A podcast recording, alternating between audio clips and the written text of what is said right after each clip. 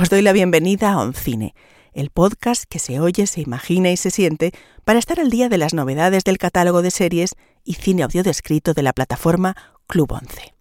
Yo soy Isabel Navarro y hoy he venido a haceros viajar por la geografía de tres ciudades que son más un estado de ánimo que un lugar en el mapa. Belfast, París y Nueva York. O más concretamente, Brooklyn, ese barrio que fue ciudad hasta finales del siglo XIX y que de facto se anexionó a Manhattan a través de un puente colgante que lo mismo nos evoca grandeza que jazz y romanticismo. Y es que las ciudades son animales vivos, extraños y a menudo incomprensibles. Si viajas a ellas como turista, te llevarás unas fotos y algunos imanes para la nevera.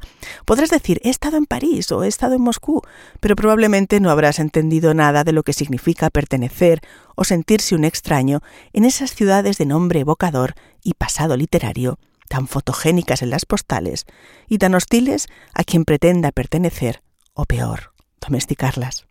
¿Y por qué? Porque cada ciudad tiene su propia piel, su mundo de códigos, sus esquinas meadas, su lenguaje, su temple, su velocidad, su puño de hierro, su corazón y, por supuesto, también su alcantarillado de intestinos, heces e injusticias. Cada ciudad es su gente y cualquiera que intente pertenecer deberá pagar al menos dos o tres o incluso cuatro precios, a saber, el de sentirse solo, el de sentirse un extraño, el de no entender nada y el de que la ciudad te acabe transformando, para bien y para mal, eso es indiferente. Pero tú seas el último en enterarte.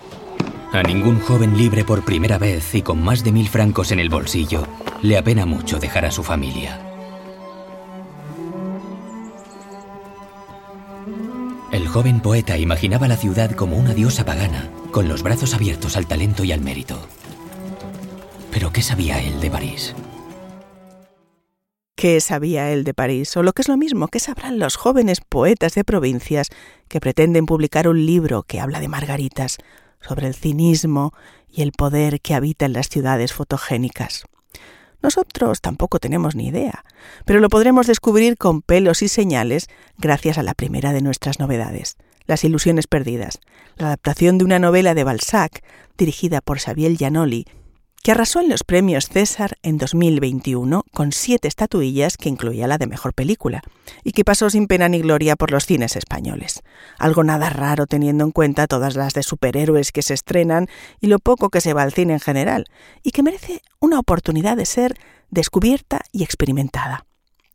La otra de las novedades del catálogo del Club 11 es Belfast, la historia más personal del director Kenneth Branagh, que a sus 60 años ha decidido recrear su infancia en una calle de Belfast, un mundo a veces idílico y a veces incendiado por las luchas entre los unionistas y los nacionalistas.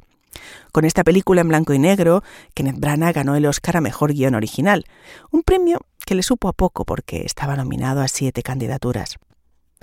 Por último, y emparentada directamente con Belfast, traemos una película de catálogo, Brooklyn, del director John Crowley, donde la sublime actriz irlandesa Saoirse Ronan, que pudimos disfrutar en su papel de Joe en Mujercitas o en Lady Bird, interpreta a una emigrante irlandesa en el Nueva York de los años 50.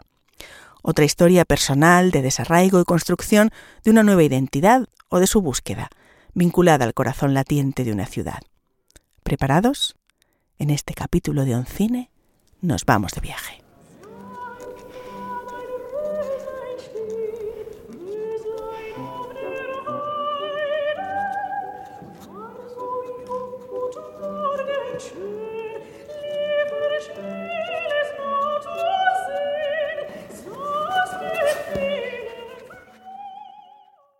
Las Ilusiones Perdidas es un vibrante fresco de la Francia parisina de la Restauración, basado en la novela homónima de Balzac, que lo publicó originalmente en tres partes. Las novelas forman parte de su magno proyecto La Comedia Humana, con el que Balzac se propuso escribir 137 novelas e historias interconectadas que retratarán la sociedad francesa en el periodo que abarca desde la caída del Imperio Napoleónico hasta la monarquía de Julio, es decir, 1815-1830. Y no, no llegó a tantas, pero acabó publicando 87 de las proyectadas. Los tres volúmenes de Las Ilusiones Perdidas fueron publicados entre 1836 y 1843. Y eso significa que se escribieron pegadas a la propia coyuntura histórica de la que están hablando, es decir, el año 1830 cuando el rey Carlos X y su aristocracia monárquica tratan de cerrar las publicaciones liberales que están poniendo en jaque a la corona. Al comprobar la cronología, se hace evidente que Balzac las escribió en un rabioso presente y sabe de lo que habla. Es su tiempo y es su París, y lo hace con la viveza y la inmisericordia de quien conoce a sus semejantes y además tiene algunas cuentas que ajustar. Es por tanto una historia muy política, que en su inicio y planteamiento parece completamente otra cosa, o al menos una cosa más romántica y academicista. Huérfano y sin herencia, tuvo que aprender un oficio para poder sobrevivir. Su hermana Eve se había casado con un impresor de Angulema y él trabajaba en ese humilde taller, soñando con otra vida. A priori, Las Ilusiones Perdidas es la historia de un joven poeta provinciano con ínfulas arribistas y vocación de desclasado. Un romántico, enamorado de la belleza y de una aristócrata casada, convencido de que en París le espera la gloria y la fama literaria y que muy pronto, en dos días, dilapida su dinero y será ridiculizado y humillado por unos códigos que no entiende. Hace unos meses la policía colocó unas redes muy grandes a través del Sena, a la salida de París. ¿Sabe por qué? Para recoger los cuerpos de los infelices que no tienen que llevarse a la boca y se tiran de los puentes en vez de volver a sus provincias. Luis hizo una locura trayéndole aquí con ella. Una locura de mujer. Si ella sigue viéndole, su prima y la sociedad le darán la espalda. Se encontrará sola y sin nada. Así que piensa en ella. Y en usted, señor Chardon. Me llamo Rubampré, señor. ¿Rubampré? Pero Lucien de Rubempré, el héroe de esta irresistible historia que persigue la gloria, el prestigio, el reconocimiento, la inmortalidad y, como la mayoría de héroes, también el amor, aprenderá mucho más rápido que el Julian Sogel de Stendhal cuál es el precio de sus sueños. Básicamente en cuanto se tope con la frívola seducción de la prensa, con sus fake news y su dinero fácil. Es decir, cuando descubra que el Gran París es también la cloaca de París. La película, dirigida con pulso firme por Xavier Giannoli y protagonizada por Benjamin Voisin, consigue proponer una enérgica radiografía de las tensiones sociales de la época, con especial atención a las relaciones entre los creadores y la crítica, y entre la prensa y el poder político, en un ejercicio de cine tan ágil, contemporáneo y riguroso como fiel, que además hace un uso desprejuiciado, osado y muy literario de una irónica voz en off que va comentando cada uno de los pasos del joven.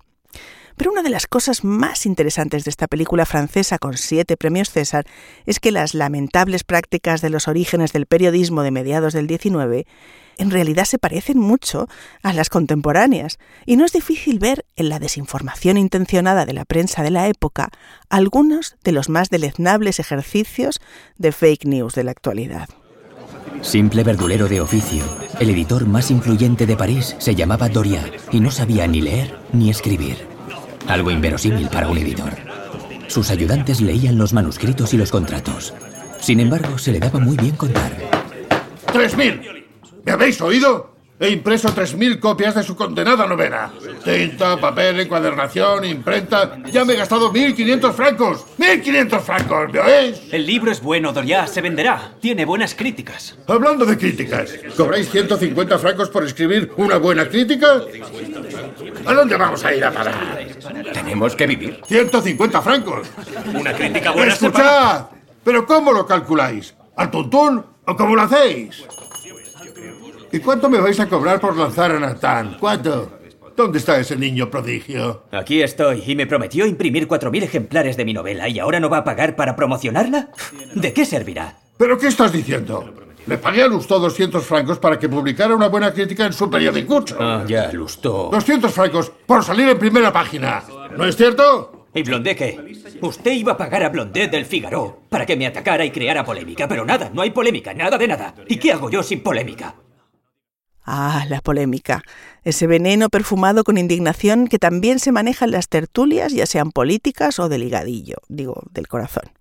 Solo una de las técnicas de la prensa llamada libre, que también nos cuenta Balzac en un novelón de casi 800 páginas y que Xavier Giannoli es capaz de sintetizar y actualizar a través de la biografía de un joven provinciano que salta desde la quimera del triunfo literario hasta el fango de la decrepitud física y la depravación moral del mal periodismo.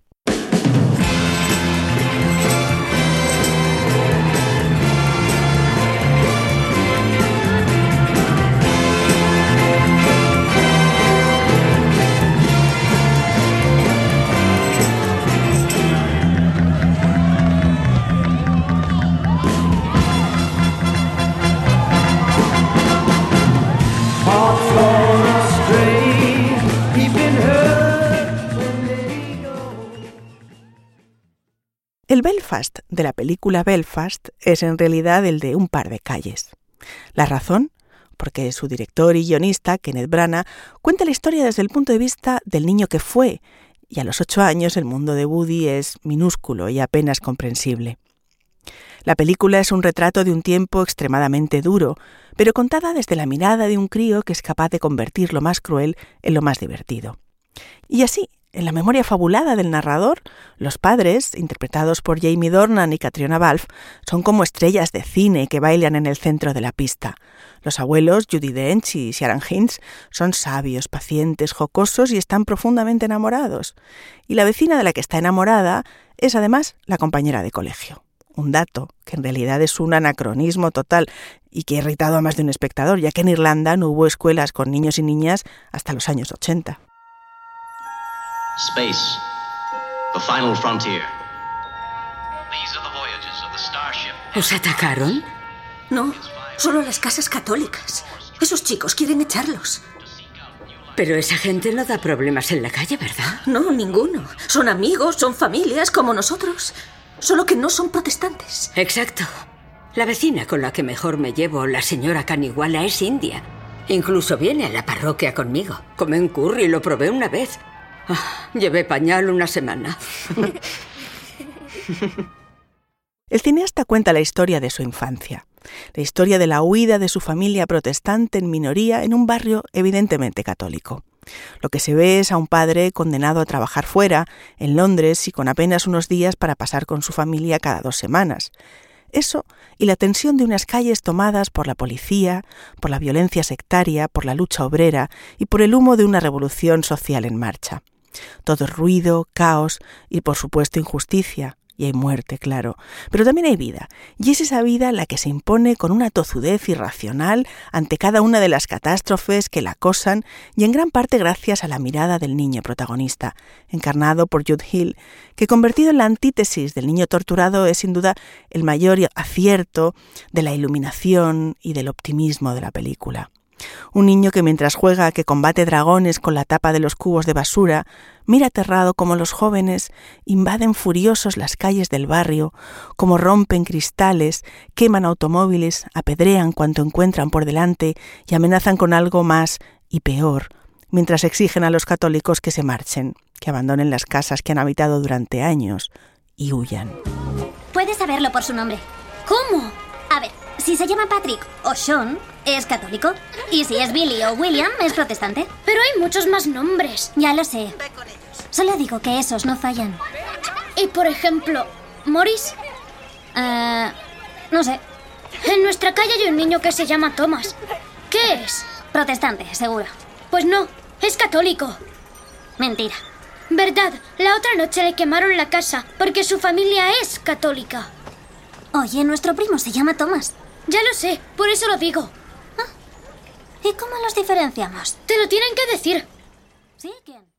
Aplaudida por la crítica, ganadora de múltiples premios y sin duda una de las mejores películas de 2021. Sin embargo, tampoco podemos dejar de decir que este film tiene también sus sonoros haters, ya que el tono de Belfast molestó a algunos espectadores por lo que consideran cinefilia bien intencionada, su empalagosa idealización y su afán de complacer a todos los paladares.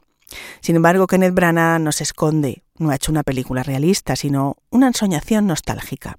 Como demuestra su homenaje al propio cine dentro de la película, ya que toda la historia está rodada en una fotografía fordiana en blanco y negro y constantes planos contrapicados, pero cuando el niño va al cine, que es una de sus grandes fuentes de felicidad, aparece el color. Así es para Woody y para Kenneth Branagh, la vida en blanco y negro y la pantalla en color.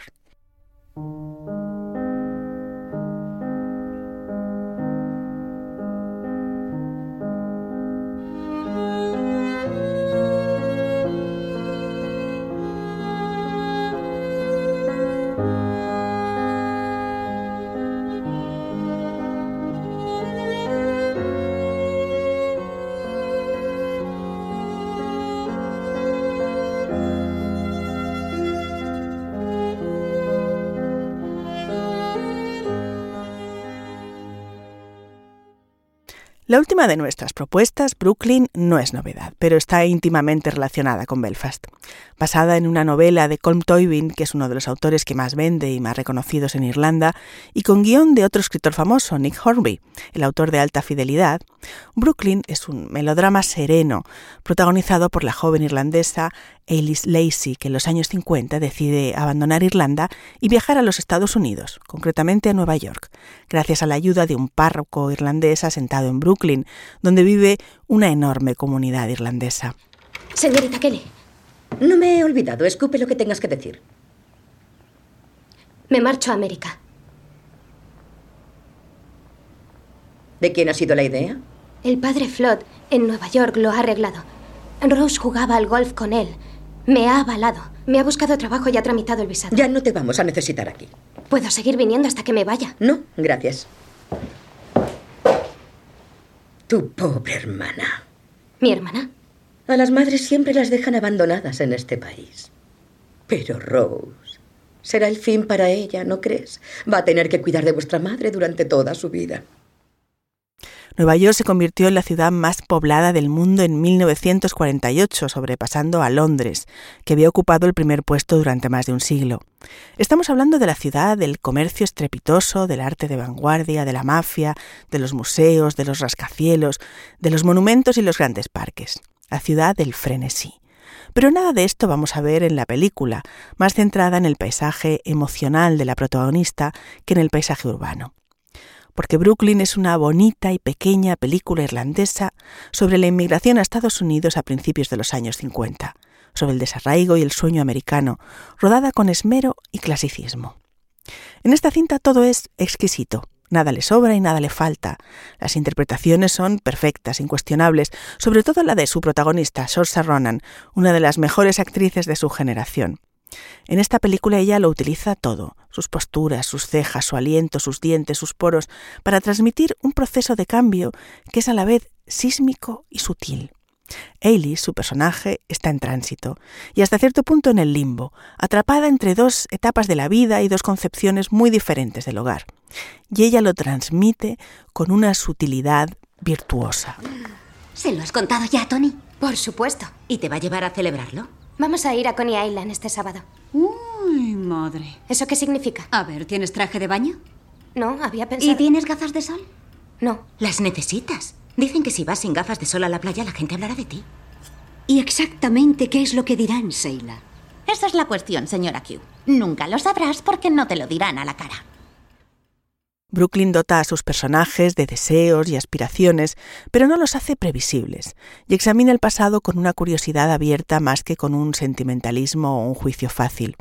Sus paisajes neoyorquinos e irlandeses son a la vez románticos y coercitivos. Hay tranvías, casas de huéspedes y grandes almacenes a un lado del océano, mientras en Irlanda encontramos tiendas ordenadas y pubs con paneles oscuros. También hay muchas normas y expectativas para los jóvenes, sobre todo para las mujeres. Pero Ellis no percibe estas normas como excesivamente opresivas. Son a lo que está acostumbrada y también, como tal, la condición de su libertad, porque ella se va de casa no para huir de la violencia política o de la pobreza desesperada, como hicieron millones en esa época, sino para escapar de la estrechez y las limitadas oportunidades de su ciudad natal. Cuando una emergencia familiar convoca a Ellis a regresar a Irlanda, Brooklyn descubre su trama y revela lo que está en juego en la historia de su heroína, que es en verdad heroica, aunque su drama esté firmemente anclado a lo romántico y lo mundano.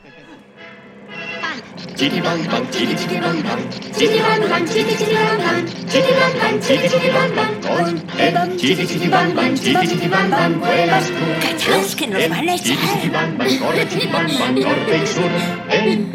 Vamos de paseo y el viaje es un placer. Bang, bang, chiti, chiti, bang, bang, en él tenemos fe. Bang, bang, chiti, chiti, bang, bang, será tu amigo fiel. Chiti, bang, bang, chiti, chiti, bang, bang, chiti, bang, bang, chiti, chiti, bang, bang.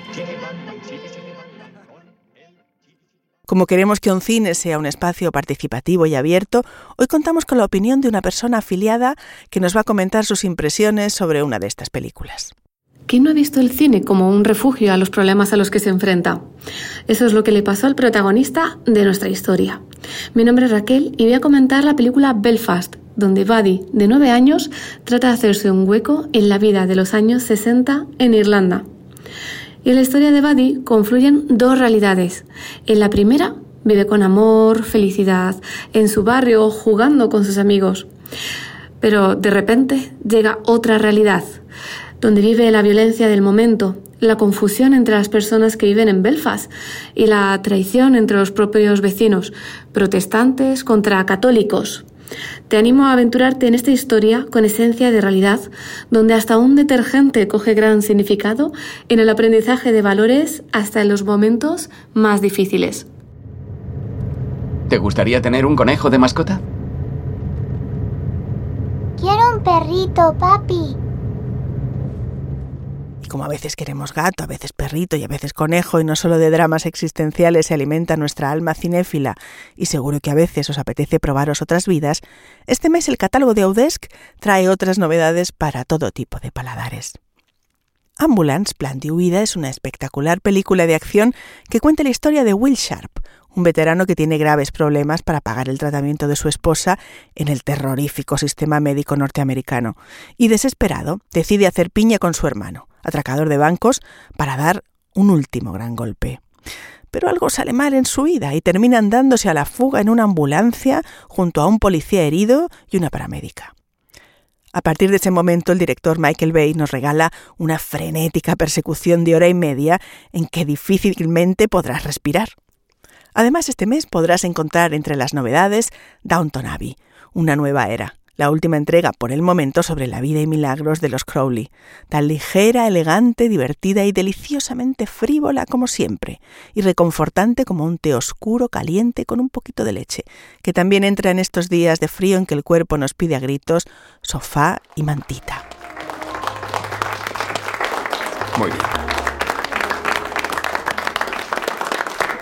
Por sus artículos y sus mentiras.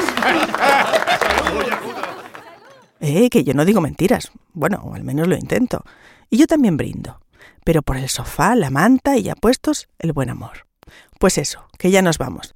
Pero antes recordaos que Club 11 es una plataforma para las personas afiliadas a la 11 en la que tenemos una sección de audiodescripción con el buscador Audes, el blog, versión accesible y más información de interés.